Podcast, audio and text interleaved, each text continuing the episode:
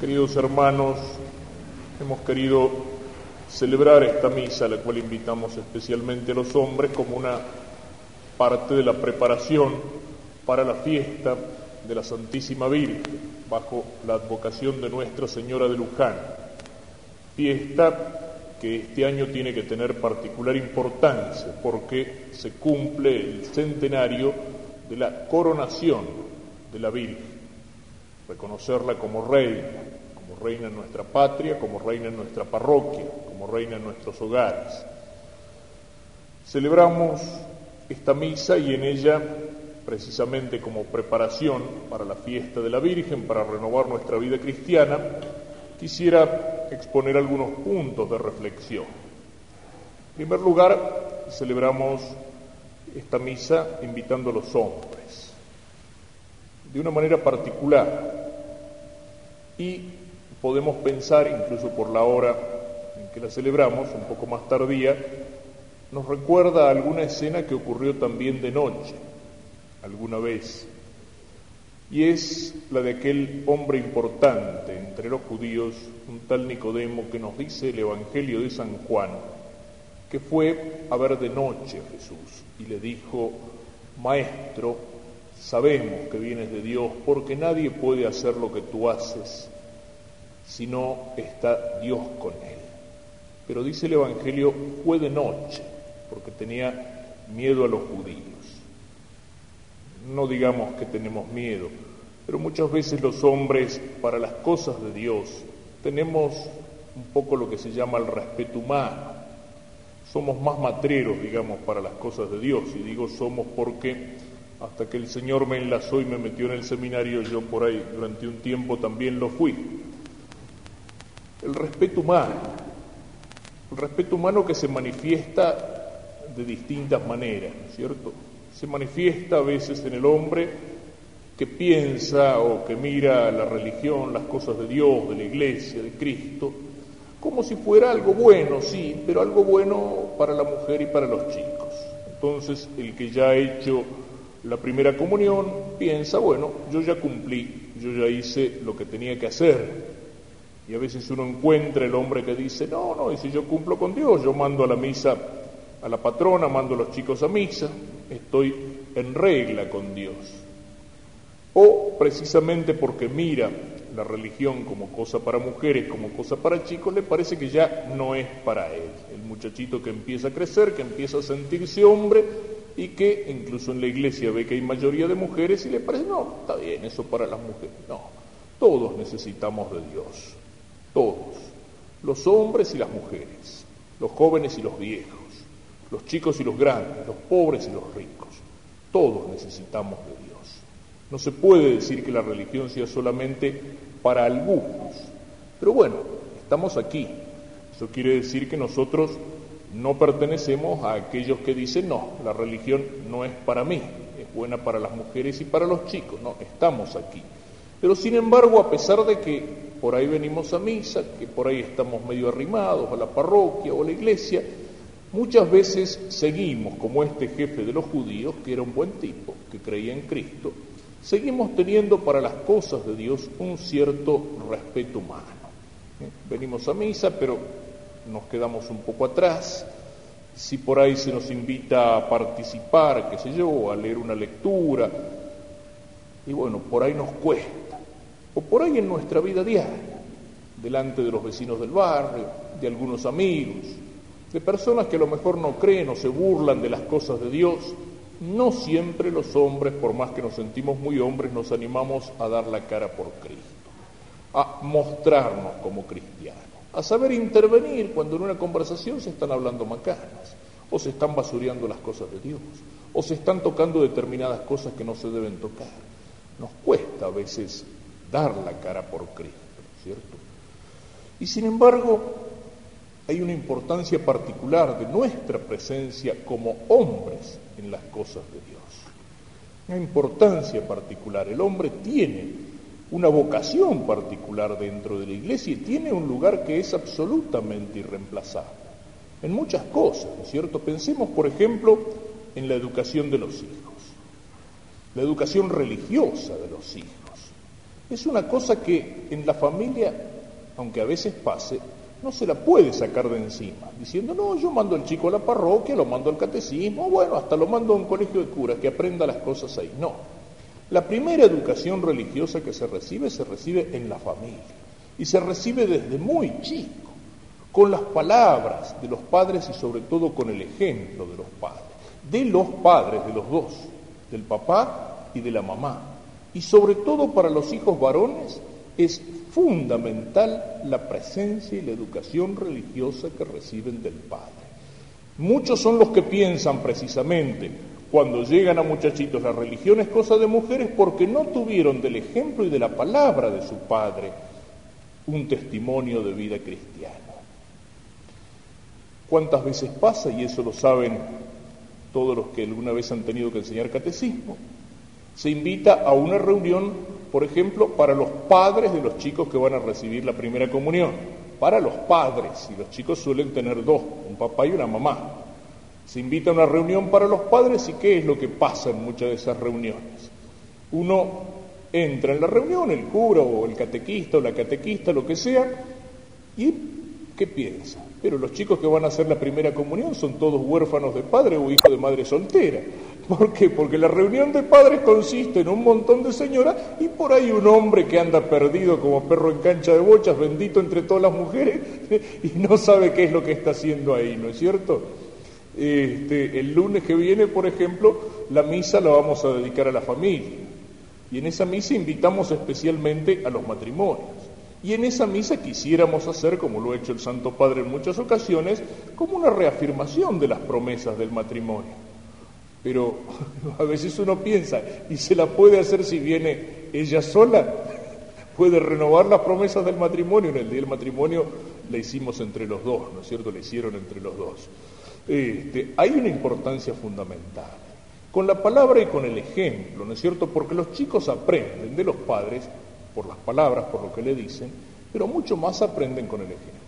Si el viejo dice, bueno, apúrate que tenés que ir a misa, vestite y anda, pero el chico ve que el padre no va. Si el padre le dice, mira, tenés que hacer esto, pero después el chico ve que hace otra cosa, los hijos se fijan mucho más en lo que ven que el papá hace y no en lo que le dice. Ahí hay una importancia, y una importancia muy grande. Y hay una importancia también por la presencia que tiene el hombre en la sociedad. Porque el hombre en su trabajo, en su función, en su acción en los distintos ambientes, en la educación, en el trabajo, en el sindicalismo, en la política, en la economía, el hombre tiene una presencia muy particular y tiene que hacer llegar la presencia de Cristo y del Evangelio en todos los ambientes donde está, en todos los ambientes donde está. Y el hombre llega y actúa en ambientes donde es Él el que actúa y no la mujer. Y lo mismo la presencia y el compromiso del hombre en el apostolado cristiano. Pensemos un poco en esto y que nuestra actitud en frente a Cristo no sea la de Nicodemo, aquel que lo vino a ver a Jesús, creía en Jesús, era un buen tipo, pero no se animaba a dar la cara, vino de noche. La gracia de Dios lo tocó, sin embargo, y en el momento en que hay que enterrar a Jesús, Nicodemo va a ser uno de los que va a dar la cara era un buen amigo, uno de esos amigos que aparecen en los momentos malos. Pensemos en otra escena y en otra imagen, que es la de Cristo en la cruz. También esto tiene un mensaje para nosotros. Hemos vivido ahora la Pascua, la resurrección. Y hay una broma que una vez la escuché, incluso alguna vez la hice, la hice una vez en un retiro de mujeres y no les gustó nada este, cuando habla de la resurrección de Cristo. Y Jesús cuando resucitó, a las primeras que se les apareció fue las mujeres. Las primeras que fueron al sepulcro en la mañana del domingo fue María Magdalena con otras mujeres. Y fueron las primeras que encontraron el sepulcro vacío. Y también fue a las primeras que se les apareció, a la Magdalena. Y entonces uno una vez preguntaba, ¿y por qué Jesús se apareció primero que todas las mujeres? Y uno decía, claro, es que en aquella época no había diarios y Jesús quería que la noticia corriera más rápido. Este, no le resultó mucho, porque cuando le fueron a contar a los apóstoles, los apóstoles no le creyeron. Dijeron, no, son cosas de mujeres. Eh, Bueno, yo un día le hice, la, les hice la broma en un retiro de mujeres y no les gustó mucho, pero les dije, miren, también hay otra cosa que podemos pensar, y es cierto, que junto a la cruz, el Viernes Santo, las mujeres se portaron mejor que los hombres. Estaba la Virgen, estaba la Magdalena, la otra María, y todo un grupo de mujeres que había acompañado a Jesús desde Galilea. Y era bravo el momento. ¿eh? En cambio, de los hombres, solamente San Juan, el discípulo que Jesús más quería. Y los otros, incluso los apóstoles, incluso Pedro, aquel que se mandaba la parte, aunque todos te abandonen, yo no, y al principio, bueno, quiso sacar la espada para defender a Jesús, pero después se escondió. Pensemos mirando a Jesús crucificado, ¿cuál es mi puesto al lado de Jesús en el momento de la pasión? Mi puesto es el de Juan, es decir, soy capaz de estar junto a Cristo, no solo en los momentos buenos, sino también en los momentos difíciles, estar junto a Cristo en la cruz. Porque hay otros puestos que uno puede tener en la pasión de Cristo. Y eso es una cosa tremendamente actual. Todos los personajes que actúan en la pasión de Jesús siguen actuando a lo largo de la historia del mundo. Y yo puedo ser alguno de esos personajes. Puedo ser Juan, el discípulo fiel, el que estuvo junto a la cruz, aquel al cual Jesús le dio a la Virgen para que fuera su madre. Hijo, esta es tu madre, madre, este es tu hijo. Yo puedo ser Juan porque Jesús, cuando le da a Juan ese regalo de la Santísima Virgen, nos estaba viendo a todos nosotros en la persona de Juan. Pero hay muchos otros personajes que también podemos ser nosotros. Siempre que miro a Jesús crucificado, pienso en esto. Porque hay dos formas de entender la pasión de Jesús. Hay algo que lo vemos evidente, ¿no es cierto? Miramos a Jesús en la cruz y vemos todo el dolor que el Señor ha sufrido y no nos podemos quedar contemplando un rato el crucifijo. O ver una película donde aparece la pasión de Jesús sin sufrir todos los dolores que Jesús sufrió en su cuerpo. Jesús coronado de espinas, Jesús clavado en la cruz, Jesús con el corazón abierto de una lanzada, Jesús con el cuerpo desgarrado por los azotes, Jesús cubierto de sangre, de saliva, de sudor, de barro, de miseria, gusano y no hombre, decía el profeta, no hay en él belleza ni hermosura. Ese es el aspecto físico de la pasión de Cristo, el dolor tremendo de los azotes, de las espinas, de los clavos, de la cruz. Y uno mira eso y se impresiona y dice todo lo que Cristo ha sufrido por mí. Pero hay otro sufrimiento en el Señor que no lo vemos tan pronto y sin embargo es mucho más importante. Porque a veces más que los dolores del cuerpo, que los golpes en el cuerpo, duelen los golpes en el alma, se sienten los dolores del alma. Y Jesús durante su pasión tuvo un dolor invisible en su alma. ¿Y cuál es ese dolor de Jesús? el dolor de ser abandonado, de ser traicionado y de ser condenado. Y ahí es donde entran todos esos personajes, y yo puedo ser alguno de esos personajes. Jesús en la cruz está abandonado, abandonado por todos, traicionado, negado y condenado. Y ese es el dolor de Cristo. ¿Cuáles son los personajes que producen en Cristo ese dolor? En primer lugar, Judas. Judas lo ha vendido a Cristo. Cristo en algún momento lo quiso a Judas, lo eligió para ser uno de ellos, lo tuvo con él. Y Judas a lo mejor lo quiso a Cristo. En un momento Judas se da cuenta de lo que ha hecho y se desespera, va, tira las monedas y se ahorca. O sea, algo tenía adentro de amor por Cristo. Pero tenía otro amor desordenado que era el amor del dinero, de la plata. Y dice el Evangelio que Judas era ladrón, era el administrador del colegio apostólico y parte se le pegaba, se lo quedaba para él. Y entonces el amor de la plata hace que en un momento Judas venda a Cristo por 30 monedas. Judas vende a Cristo por el dinero. Y así como Judas vende a Cristo por el dinero, Pedro lo traiciona a Cristo. ¿Y lo traiciona por qué? Por lo que decíamos antes, por el respeto humano por el no animarse a dar la cara. Aunque todos te abandonen, yo no te abandonaré. Y Jesús le dice, antes de que el gallo cante, me vas a negar tres veces. Y ese que dice, aunque todos te abandonen, yo no te abandonaré, vayamos y muramos con él, y que saca la espada en una mague para defender a Cristo, después se achica y se arruga todo delante de una mujercita, de una sirvientita que lo señala con el dedo y le dice, vos también andabas con Jesús. Se te nota por el acento galileo, vos también, y Pedro, no, mujer, estás loca, yo no lo conozco. Tres veces lo niega y lo niega incluso con juramento. Y en ese momento se cumple lo que Jesús había dicho, canta el gallo. Decía uno también en broma, ¿cómo no iba a cantar el gallo viendo una gallina tan grande? ¿Eh? Porque Pedro se portó así, como un perfecto gallina, como un cobarde. Negó a Cristo, no se animó a decir, sí, yo también andaba con Cristo. ¿Y qué hay? Y Cristo ha sido condenado. Lo han condenado en primer lugar los sacerdotes de su pueblo, los jefes de los judíos aquel pueblo que Dios había amado y Dios lo había elegido para que fuera entre todos los pueblos el pueblo preparado para recibir al Salvador, al Mesías. Y sin embargo, los fariseos, los jefes de los judíos, han condenado a Cristo. ¿Por qué? Porque ellos eran falsos, eran hipócritas. Su religiosidad era una religiosidad de cáscara, de apariencia. Eran, como Jesús les dijo, sepulcros blanqueados, muy elegantes por afuera, muy bien puestos, pero por adentro huesos y podredumbre. Cristo ha sido condenado también por Herodes. Herodes es el tribunal de la sensualidad, el gobernante que vivía para las diversiones y para los placeres, para la fiesta, para los placeres del cuerpo. Aquel que le había hecho cortar la cabeza a Juan el Bautista por pedido de esa mujer, de esa hijastra que tenía que había bailado delante de él un baile indecente. Te daré la mitad de mi rey. No, dame la cabeza de Juan el Bautista. Y se la hace cortar.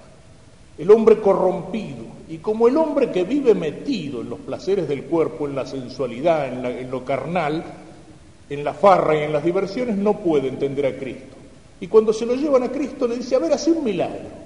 Pero no para convertirse o para ver si era Dios, para divertirse, por curiosidad, hace un milagro. Y como Cristo no lo hace, Cristo se calla, lo desprecia, cosa que Cristo no solía hacer, Herodes lo toma por loco. Luego es condenado por Pilatos. Eso es tremendo. Pilatos era el gobernante que representaba el imperio romano. Y Roma era el imperio de la justicia, del derecho, la autoridad, el imperio del derecho. Y sin embargo, este gobernante para no quedar mal con los judíos que lo podían denunciar al César, se da cuenta de que Jesús es justo, lo quiere salvar, pero cuando lo presiona la masa va cediendo, va aflojando de a poco, bueno, se van a contentar con que lo azote, lo hace azotar, no se contentan con eso, y termina lavándose las manos y entregando a Cristo. El gobernante que había dicho, cuando Jesús le dice, yo vengo a dar testimonio de la verdad, ¿y qué es la verdad? Irónicamente, diciendo, ¿quién puede saber lo que es la verdad? ¿Y qué va a hacer Pilatos? Pilatos le va a preguntar al pueblo qué es la verdad. Y entonces Cristo, aparte de ser condenado por el tribunal religioso de Israel, aparte de ser condenado por el tribunal de la sensualidad que es Herodes, aparte de ser condenado por el imperio, por el gobernante cobarde que tenía que defender la verdad y la justicia, va a ser condenado también por el tribunal del pueblo. Pilatos llama a elecciones, tiene todo el pueblo convocado allí adelante y tiene las fuerzas armadas que lo custodian. Y entonces, ¿qué hace? Da a elegir. ¿A quién quieren elegir? ¿A Jesús o a Barrabás? ¿Dónde está la verdad? Se lo va a preguntar a la mayoría y la mayoría del pueblo, agitado por los demagogos, va a gritar que a Barrabás, eligen a Barrabás en vez de Cristo. ¿Y con Cristo qué hago?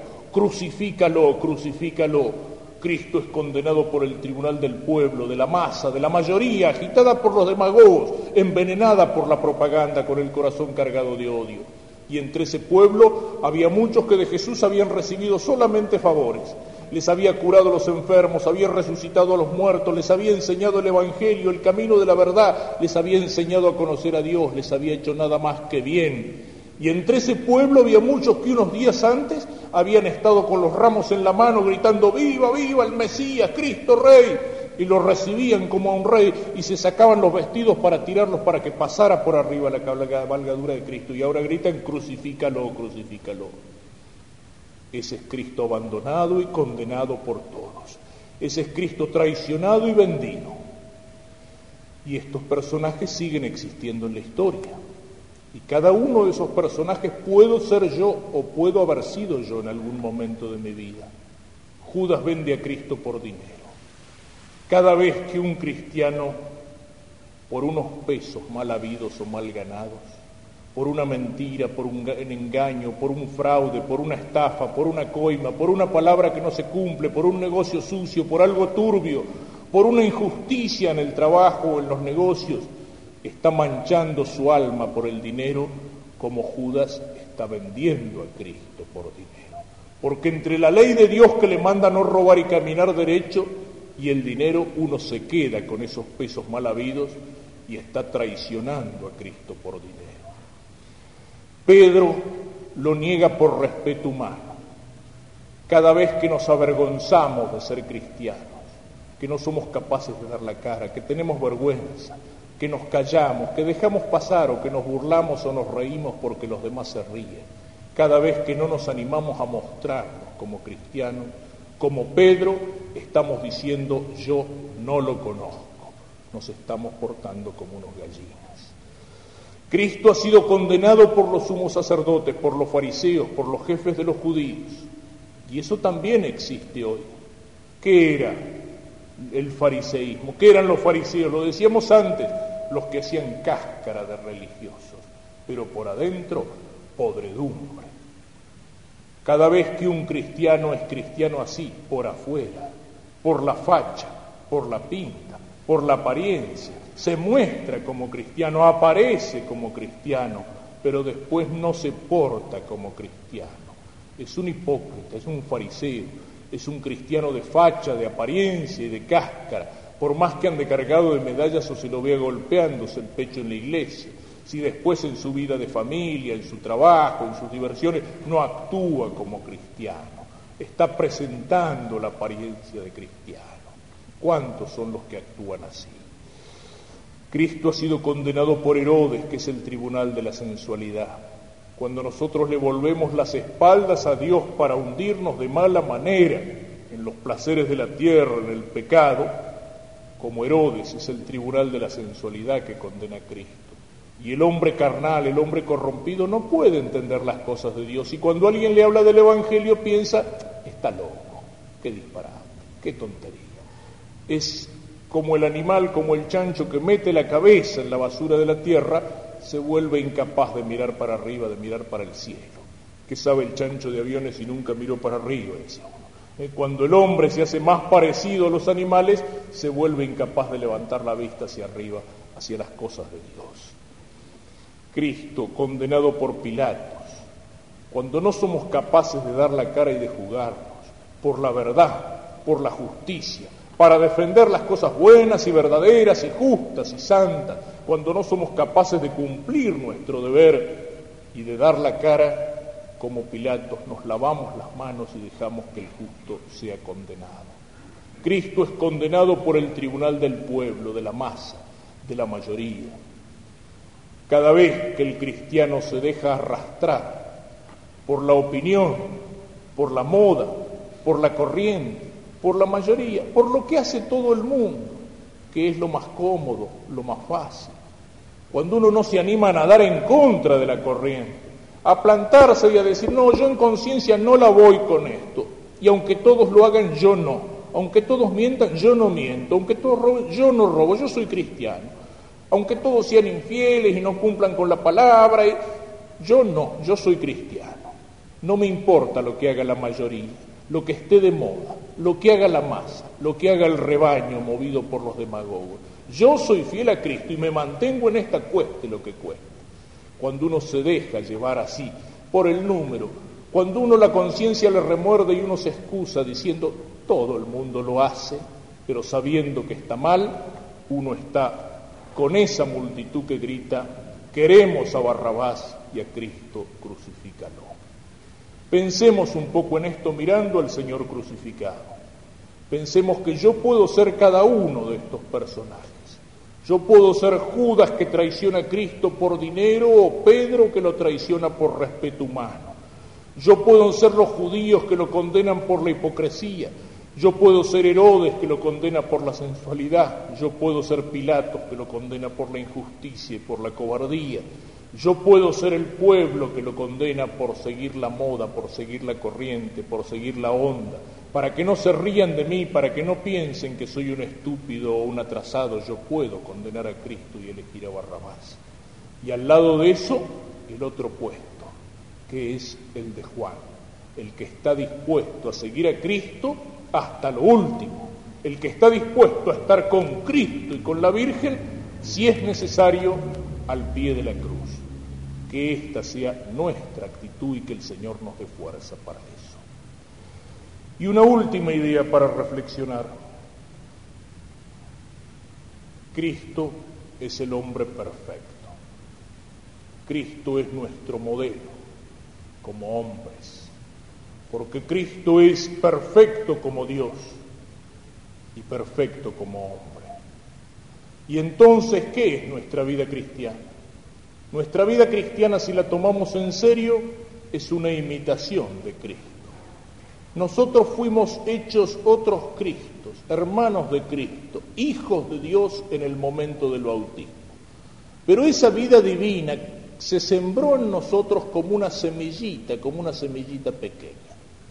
Y la semilla, si se queda como semilla, no sirve. La semilla tiene que crecer, tiene que desarrollarse tiene que llegar a ser un árbol fuerte capaz de producir flores y frutos. La semilla cristiana que sembraron en mi alma en el día del bautismo puede a lo mejor crecer un poquitito y si yo me olvido de mi vida cristiana y mis deberes cristianos quedarse como una plantita raquita. Esa semilla puede crecer y ser un arbolito más desarrollado. Esa semilla puede morir cuando yo pierdo la vida divina por el pecado que se llama mortal pero esa semilla vuelve a vivir cuando yo me arrepiento y confieso mis pecados, y esa semilla tiene que crecer si yo quiero ser cristiano en serio hasta llegar a ser un árbol fuerte. ¿Y cómo crece esa semilla de la vida divina en nosotros? Cuando nos vamos pareciendo a Cristo, cuando vamos imitando a Cristo. Dios nos creó a imagen de Dios. Pero ¿cuál es la imagen de Dios con mayúscula? Es Cristo. Dios nos creó y nos hizo hijos de Dios, pero ¿cuál es el Hijo de Dios con mayúscula? Es Cristo. Y yo voy siendo hijo de Dios en serio cuando me voy pareciendo a Cristo, cuando me voy asemejando a Cristo. Yo soy semejanza de Dios en serio cuando voy mirando a Cristo y cuando lo voy imitando a Cristo, cuando me voy pareciendo a Él. Cristo es Dios y es hombre perfecto perfecto como Dios y perfecto como hombre. Cristo es imagen perfecta de Dios incluso como hombre. Hasta físicamente Cristo es el hombre perfecto. Tenemos ese documento maravilloso de la pasión de Cristo, que es la impresión milagrosa del cuerpo de Cristo en la santa sábana que se conserva en Turín ese documento que Dios ha dejado para nuestro siglo racionalista que solamente cree en las cosas que la ciencia le demuestra. Y cuando científicos de todas partes del mundo, con las técnicas y con los aparatos más desarrollados, con los aparatos que se utilizan para interpretar fotografías interplanetarias y cosas por el estilo, han analizado y estudiado esa imagen de Cristo impresa en la sábana santa, y entre esos científicos había católicos, había protestantes y había ateos también. Todos ellos han dicho, este documento es un documento auténtico. Y uno ve esa imagen y Cristo hasta físicamente es perfecto como hombre. Y de esa imagen, cuando uno mira el rostro de Cristo, que está impreso en estampas, uno puede ver de qué manera misteriosa en ese rostro se juntan, por una parte, todo el dolor y el sufrimiento de la pasión, el rostro con la nariz golpeada, con los pómulos hinchados, con las marcas de la corona de espinas, con todo el enorme sufrimiento de la pasión y al mismo tiempo es un rostro que tiene una paz, una serenidad maravillosa. Yo he visto una comparación en un libro donde trae todas las imágenes de Cristo pintadas por los grandes pintores de todas las épocas y de todos los siglos, los más grandes artistas de la humanidad. Y al lado de todas esas pinturas hechas por mano humana, el rostro de Cristo como se encuentra en la sábana santa. Y ninguna imagen de Cristo hecha por mano de hombre puede llegar a parecerse en lo más mínimo a ese rostro maravilloso que junta al mismo tiempo el dolor y la serenidad. Cristo es el hombre perfecto que armoniza en sí todas las virtudes, incluso las virtudes aparentemente más opuestas. Uno en el desierto durante 40 días y Cristo es el hombre capaz de pasar 30 años en la oscuridad y en el silencio, trabajando como carpintero en el taller de su padre en Nazaret. Cristo es el hombre que es capaz de tener un inmenso amor, una delicadeza de corazón, una ternura maravillosa, incluso ese amor por los niños, dejen que los niños vengan a mí, esa compasión por los enfermos, ese amor que llega incluso hasta los pecadores y al mismo tiempo Cristo es capaz de ser firme, de ser fuerte, de ser enérgico, de tomar un látigo en la mano y echar a los mercaderes del templo. Cristo tiene palabras de perdón y de misericordia para el pecador arrepentido, para la prostituta, para el publicano ladrón, para la mujer adúltera. Nadie te ha condenado. No, Señor. Yo tampoco te condeno. Vete y no peques más. Cristo es capaz de decirle a ese hombre que ha pasado toda su vida en el robo y en el crimen y que en la cruz lo mira y le dice, acuérdate de mí, Señor, y Cristo con una sola palabra le abre las puertas del paraíso y lo perdona. Enfrente al pecador arrepentido, Cristo tiene una misericordia inmensa, pero enfrente al pecador empedernido, al endurecido, al hipócrita, a los fariseos, Cristo tiene palabras muy duras también, sepulcro blanqueado, raza de víboras. Les dice, incluso hasta en el más puro correntino Añemembui. Vuestro padre es el diablo, le dice a los fariseos. Cristo es capaz de la palabra dura y Cristo es capaz de la palabra dulce. Es capaz de amor y es capaz de firmeza. Es capaz de perdón y es capaz de energía. Es capaz de silencio y oración y es capaz de trabajo. Puede aguantar la cruz. En Cristo todas las virtudes se unen Cristo es perfecto como Dios y como hombre, y al ser perfecto, Cristo es el ejemplo de nuestra vida, y nuestra vida cristiana tiene que ser una imitación de Cristo. Y en tanto cuanto nosotros vamos a ser hombres, y plenamente hombres, y hombres cristianos, en cuanto que seamos capaces de mirar a Cristo y en cuanto que seamos capaces de imitarlo. Y dámosle entonces al Señor que nos ayude a pensar un poquitito en estas verdades.